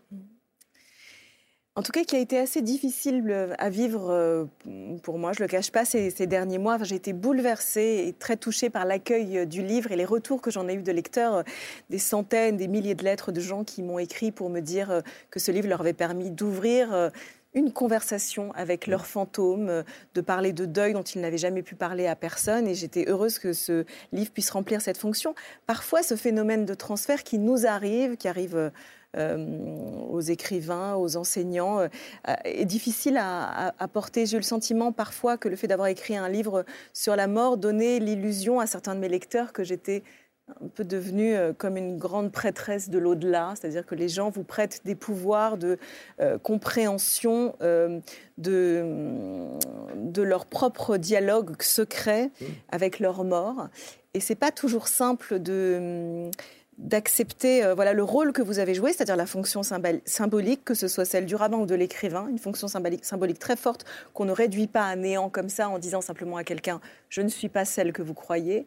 Accepter cette fonction et en même temps faire comprendre à l'autre humblement euh, que, que nous ne sommes pas nécessairement euh, celle qui va ouvrir la porte d'un dialogue avec la mort qu'ils seront les seuls à pouvoir euh, engager. Voilà, il y a quelque chose parfois euh, euh, difficile. Je crois que c'est particulièrement vrai quand on écrit des livres sur des sujets tellement douloureux, la, mort, le deuil, l'héritage. Oui, puis il y a cette idée que l'écrivain, d'une certaine façon, il est celui qui va laisser la trace mettre euh, de là, il y a cette idée que ces vies-là, il y aura une trace dans ce livre. On a ce pouvoir de la trace. Et, c'est vrai que moi, je reçois énormément de lettres qui me bouleversent, qui me touchent beaucoup, de gens qui me disent je voudrais raconter ma vie parce que j'ai trop peur que plus personne ne se souvienne de cette vie que j'ai vécue. Est-ce que vous pourriez la raconter? Je vous assure qu'elle est intéressante et vous pourriez laisser comme ça une trace de moi quelque part. Cette peur d'être finalement engouffré dans une forme de néant et que l'écrivain, lui, il aurait cette possibilité d'un coup de laisser quelque part la trace d'une vie qui a été vécue, qui valait la peine euh, d'être vécue. Donc vous pourriez recevoir leurs secrets, leurs silences. Bah, c'est très difficile parce qu'à la fois, vous ne pouvez pas leur dire votre histoire ne m'intéresse pas parce que ce n'est pas vrai, leur histoire m'intéresse. C'est simplement que j'essaye de leur expliquer qu'une histoire, elle doit venir de moi et que peut-être s'ils ont le sentiment que cette histoire doit être racontée, c'est à eux de l'écrire et qu'il y a plein de façons différentes d'écrire son histoire. Et donc je pousse en général les gens plutôt à, l'expression euh, eux-mêmes de leur histoire par euh, quelques moyens que, que ce soit. Mais oui, c'est intéressant. Dans les deux cas, vous venez de nous raconter ce malentendu qui règne aujourd'hui, en 2022, dans la société actuelle, autour de la figure de l'écrivain. Pour quelles raisons, d'ailleurs, y a-t-il encore ce, malentendu, finalement, autour du romancier, autour de la conteuse?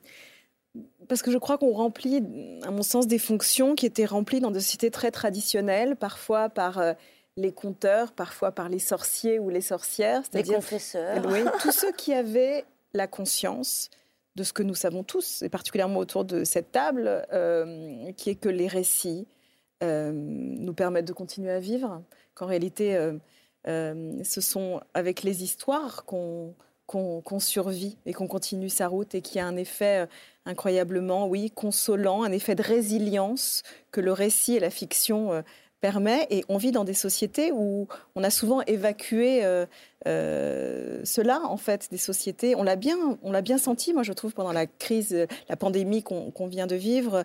Finalement, les, gens n'avaient nulle part où parler de leur deuil, de leur revenance, de leur douleur.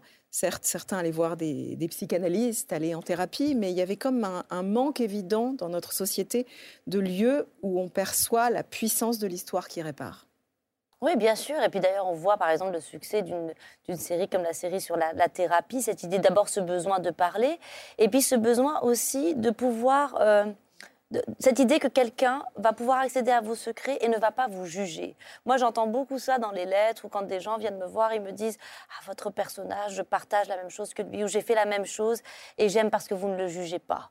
Euh, et cette idée que peut-être il y aurait un espace quelque part dans une société très dure où on n'est pas jugé, où on peut venir avec ses faiblesses, parfois même ses mauvaises actions, ses mauvaises pensées, et qu'on ne sera pas jugé, et peut-être même qu'on sera compris, qu'en réalité, ce monde-là n'est pas un monde de, totale solitude, qu'il y a d'autres gens ailleurs qui ressentent la même chose, qui font les mêmes erreurs, et je crois que ça ouvre voilà, quelque chose, ça, ça vous libère d'une forme de solitude.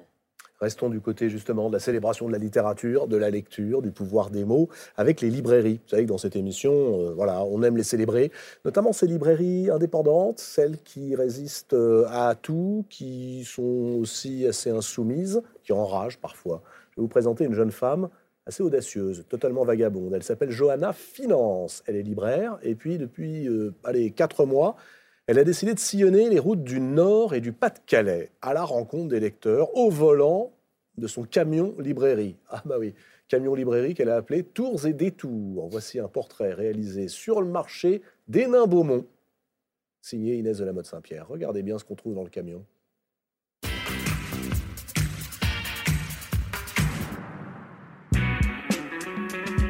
Je suis la seule libraire nomade des Hauts-de-France. C'est un engagement total, mais je sais, oui, pourquoi je le fais.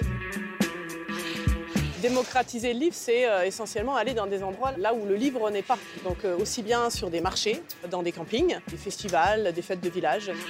Il y a une phrase qui m'obsède depuis longtemps, c'est si tu ne viens pas à la librairie, la librairie viendra à toi. Tour et détour, c'est aussi un clin d'œil à Mario Vargas Llosa et à son livre Tour et détour de la vilaine fille. C'est un livre plein de passion, qui est enflammé, qui est sensuel. Et ce côté passionnel, c'est exactement moi. Il n'y a rien de plus beau que de transmettre une histoire.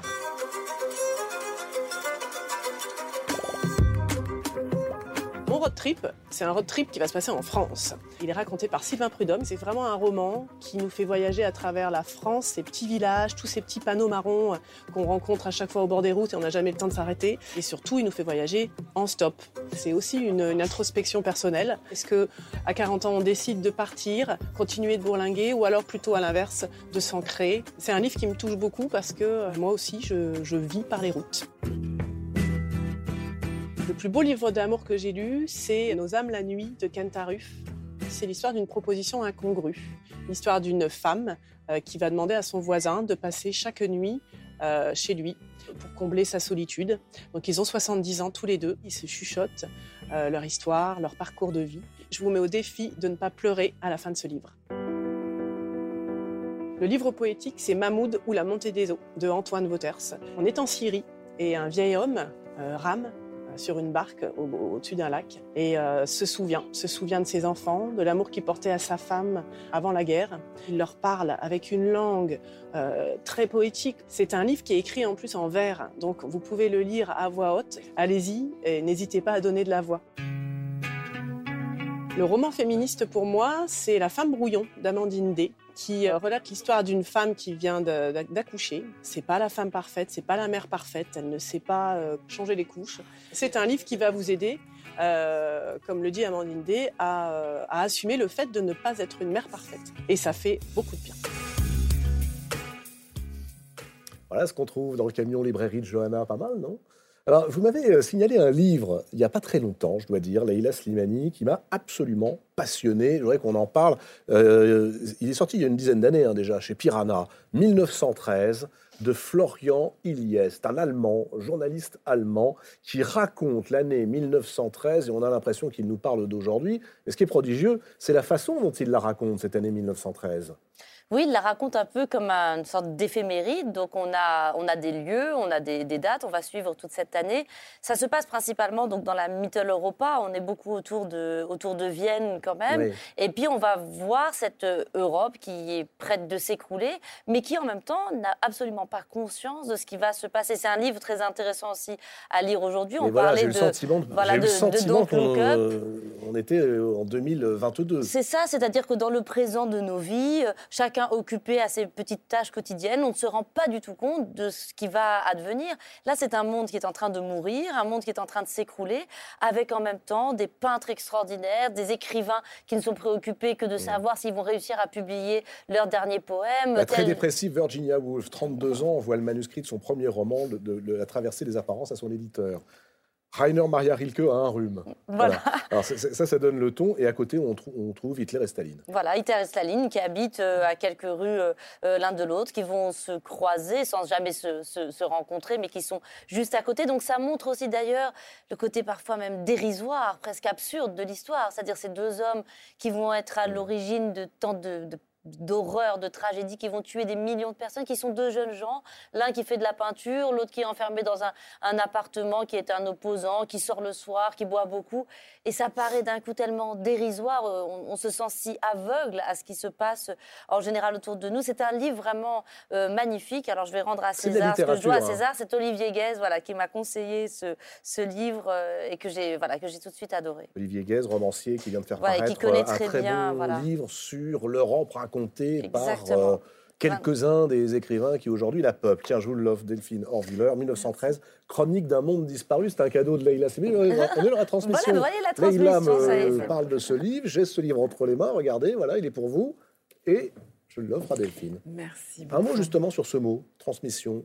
Tout à l'heure, il y a un mot sur lequel j'avais envie de vous interroger, qui est le mot sacré. J'aimerais bien que vous me disiez ce que vous mettez précisément derrière ce mot sacré. Et je voudrais commencer par celui de transmission, que vous avez beaucoup employé mm. également tout au long de cette émission. Mm. La transmission se fait comment aujourd'hui dans un monde divisé, un monde que nous avons décrit euh, depuis tout à l'heure comme fragmenté, avec des replis identitaires, des mm. crises profondes. Comment transmettre?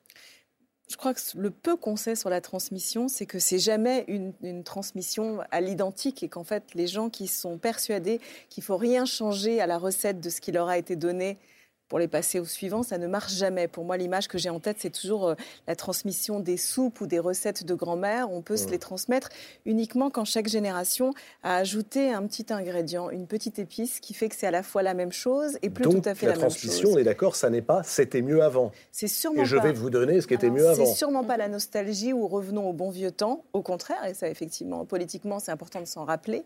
C'est toujours une façon de dire voilà d'où je viens, mais voilà ce que va être la contribution ou l'intérêt interprétation de ma génération qui fera que ça reste pertinent pour la suivante. Et puis elle peut être silencieuse, la transmission.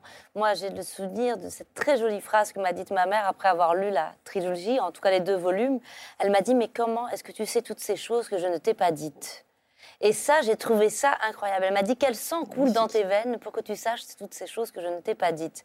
Et c'est aussi ça la transmission. En fait, c'est une, une, disponibilité, c'est une, euh, une, sorte d'écoute, mais dont on ne se rend pas compte, une écoute inconsciente qui se fait à travers la façon dont on va regarder euh, les gestes de quelqu'un qu'on aime, euh, la façon dont il se comporte, ses silences, dont on va manger sa nourriture. On n'est pas obligé de demander la recette, mais on goûte à ce plat. Il vous transmet quelque chose, il vous donne de l'amour, il vous réchauffe, il vous console en vous faisant ça. Donc la, la transmission, pour moi, ça ne doit pas être quelque chose forcément pédagogique, avec des règles.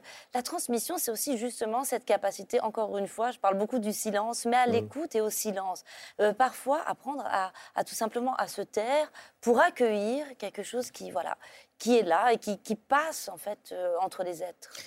Je trouve que ça, c'est un vrai, vrai point commun entre nous. en lisant les livres de Léla, je me dis souvent que, comme, comme dans les miens, on est toutes les deux conscientes qu'on est qui on est. Euh, par ce qu'on nous a dit et par ce qu'on nous a pas dit, Exactement. par ce qu'on nous a raconté et par ce qu'on n'a pas su nous raconter. Et en fait, il y a quelque chose dans l'écriture qui vient poursuivre une conversation avec le silence. Mais vous, vous êtes l'enfant du silence.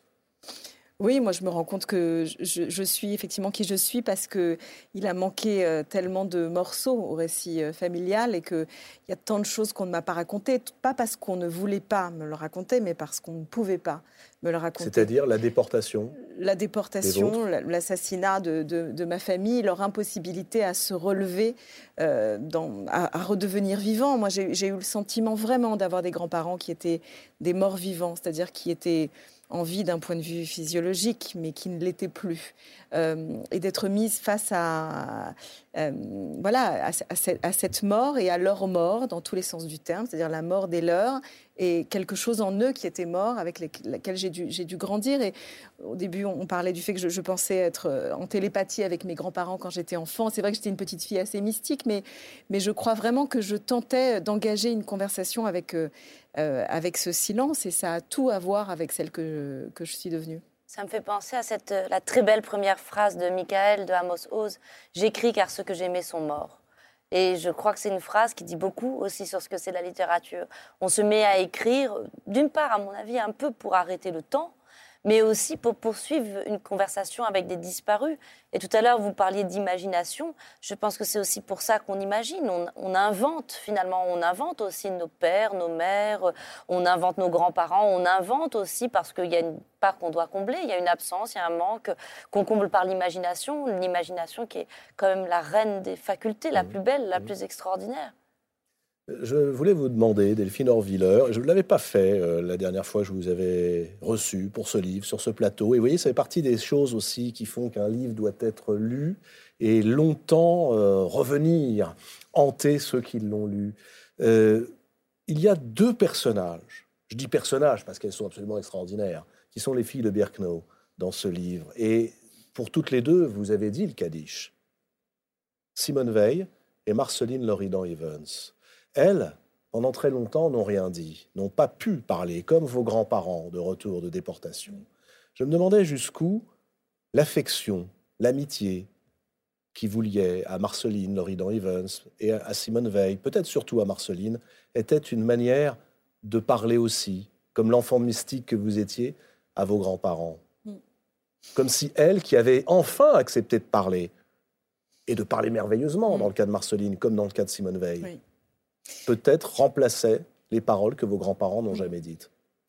En tout cas, elles ont incarné pour moi, l'une et l'autre, la possibilité de reprendre la parole. Il a fallu une latence, un temps euh, incroyablement long entre la fin de l'expérience concentrationnaire, le moment où elles ont pris la parole. C'est intéressant parce que c'est pratiquement comme dans le livre dont on vient de parler, il y a cette latence de l'histoire qui fait qu'il faut parfois des années pour pouvoir euh, comprendre ce qui nous est arrivé et pour que la société autour puisse l'entendre. Je crois que personne n'était capable d'entendre euh, Marceline et, Simone ou mes grands-parents pendant longtemps. Et puis tout à coup, ces voix-là se sont levées, des voix de femmes qui sont devenues pour moi des voix extrêmement puissantes de oui, de, de, résilience parce qu'elles venaient parler au monde de ce qui leur était arrivé, mais pas simplement pour dire voilà notre souffrance, mais pour expliquer ce qu'elles allaient en faire et de quelle manière, à partir de cette expérience, elles ne laisseraient personne les définir comme des victimes, elles allaient redevenir pleinement vivantes en s'engageant pour la vie, pour la société, pour le cinéma, pour la politique, ce qu'elles ont su être. Et puis ensuite, elles sont devenues dans ma vie de femme bien plus que ça. Je dirais qu'elles sont devenues euh, des femmes avec qui comme des D-books, comme des fantômes, mm. je continue d'avoir une conversation. Il y a dans leur amitié un face-à-face entre le féminin et son devoir qu'incarne euh, Simone Veil et, son chignon et son engagement euh, euh, pour les autres politiques et l'espèce de passion ébouriffée aux cheveux incontrôlables que raconte Marceline. Encore une histoire de, cheveux. Hein. Décidément, on en aura beaucoup qui me parlaient ce soir, mais je crois que à elle deux, elle raconte ce qui pèse sur beaucoup de femmes en réalité. Euh, cette injonction à être au service des autres, qui nous colle à la peau et dont on a hérité, mais aussi ce désir d'être en vie, incroyablement en vie et propriétaire de nos vies. D'ailleurs, il y a cette émission qui moi m'a beaucoup marqué que j'avais retrouvée un jour de Simone Veil, où le journaliste lui demande de défaire son chignon. Il lui demande est-ce que vous pourriez me montrer vos cheveux? Et Elle est très gênée et elle défait son chignon et en fait elle a des cheveux très très longs et d'un coup on la voit très extrêmement féminine, elle a des cheveux magnifiques. Et c'est très intéressant. On parle là encore, ça paraît dérisoire, mais ça ne l'est pas du tout. Et, on sent que pour elle, c'est un effort terrible de défaire ce chignon qui la tient aussi. C'est quelque chose qui est comme une, une tenue, un carcan, une, une armure. Et c'est très, très beau à voir. Et, pourtant, c'est celle qui porte l'armure qui va faire éclater justement l'armure la fausse armure de cette euh, loi qui interdisait l'avortement avec ce discours fabuleux de 1974. 1974, je note que c'est d'ailleurs votre année de naissance. Oui, j'ai eu l'impression que Simone Veil était comme une fée, un peu penchée sur... Euh, je suis née vraiment au moment où elle prenait la parole à l'Assemblée nationale. Et comme vous le dites, c'est intéressant parce que cette femme qui représente la loi mmh. a offert aux femmes la liberté, aux femmes de notre génération. Et Marceline, qui représentait la liberté, a gravé chez beaucoup d'entre nous un certain sens du devoir, paradoxalement, et, et euh, voilà, une, invitation à, la mémoire perpétuelle. Je reviens à, ce mot sacré. Qu'est-ce qui est sacré Et qu'est-ce que le sacré? Alors, en hébreu, je fais un petit détour par l'hébreu parce que pour moi, non, mais c'est important. mais, je parle de moi, ça aussi. En fait, c'est le sacré, c'est la capacité de mettre à part quelque chose dans nos existences. Et aujourd'hui, je me dis très souvent, là je parle vraiment de moi, de nous, de ce qu'on vit aujourd'hui, que, euh, vous voyez, quand la guerre ressurgit en Europe, quand on traverse une crise comme celle qu'on vient de vivre, en réalité, la question du sacré est celle qui est posée à chacun d'entre nous, à savoir, pourquoi es-tu prêt à mourir? Quelles sont les valeurs qui vont justifier que tu mettes un point d'interrogation sur ta vie, que tu sois prêt à faire un, sacrifice, que tu sois prêt à t'engager? Aujourd'hui, j'ai le sentiment qu'on a été une génération vraiment protégée de cette question. En fait, au nom de la guerre qui était si proche et de ses héritages et de ses traumatismes, on nous a enseigné que le sacré de la vie l'emporterait sur tout et que rien ne vaudrait de nous sacrifier, que rien ne vaudrait la guerre, que rien ne vaudrait le combat. Et ça, c'est ce qui est interrogé aujourd'hui face aux images d'Ukraine, on sait dorénavant que c'est faux. Il existe des valeurs pour lesquelles nous allons devoir apprendre à nous battre et peut-être même à mourir. On parle de transmission, de sacré. Puisqu'on parle de transmission et de sacré, euh, j'aimerais maintenant, euh, vous allez voir que ça reste dans la transmission, évoquer, puisqu'on arrive à la fin de cette émission, le concours de lecture à voix haute que nous avons lancé avec la grande librairie. Sur 150 000 jeunes inscrits, 10 finalistes viennent d'être sélectionnés et leur nom est publié sur le site lumni.fr. Ce sont les 10 meilleurs lecteurs de France. Voici, pour leur donner les meilleurs conseils de lecture à voix haute, le tuto d'un acteur de cinéma et de théâtre qui est aussi passé derrière la caméra. Il s'agit de Pascal Elbé. Regardez et surtout écoutez bien ce qu'il vous conseille.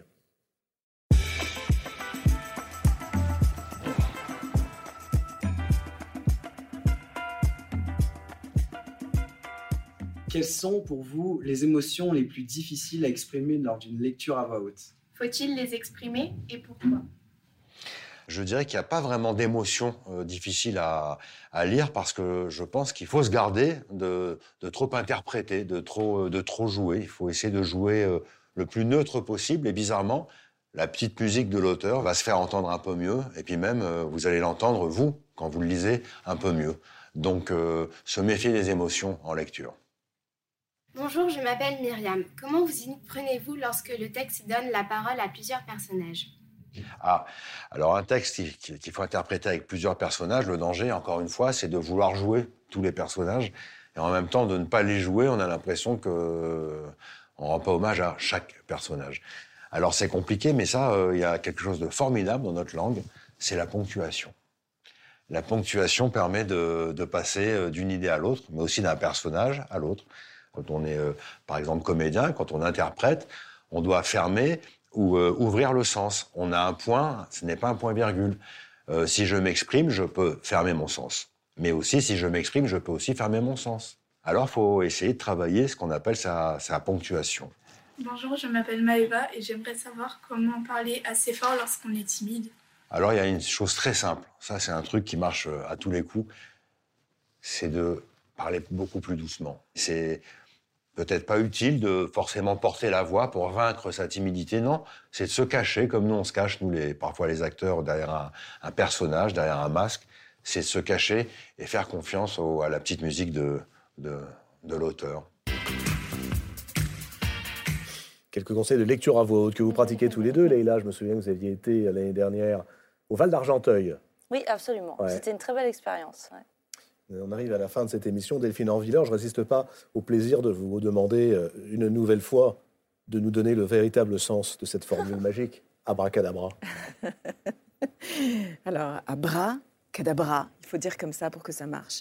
C'est un mot en araméen que tout le monde connaît, puisque vous parlez tous couramment araméen. Abra, cadabra, il a fait comme il a dit. C'est la force de la parole performative. Abra, cadabra, tout à coup le monde ressemble à notre parole.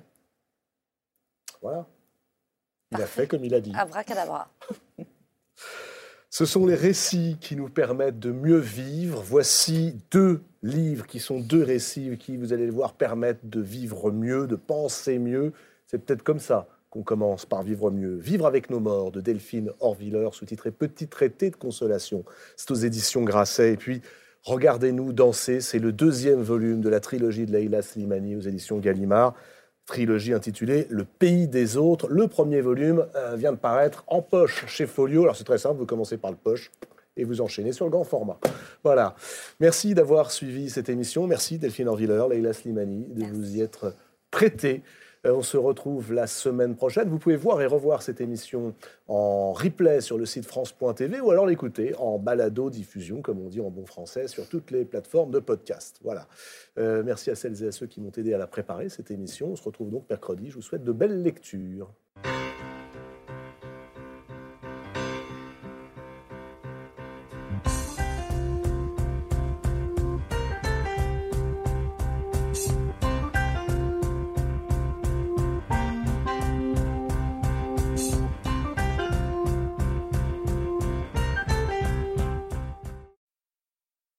C'était La Grande Librairie, un podcast de France Télévisions. S'il vous a plu, n'hésitez pas à vous abonner. Vous pouvez également retrouver les replays de l'émission en vidéo sur France.tv.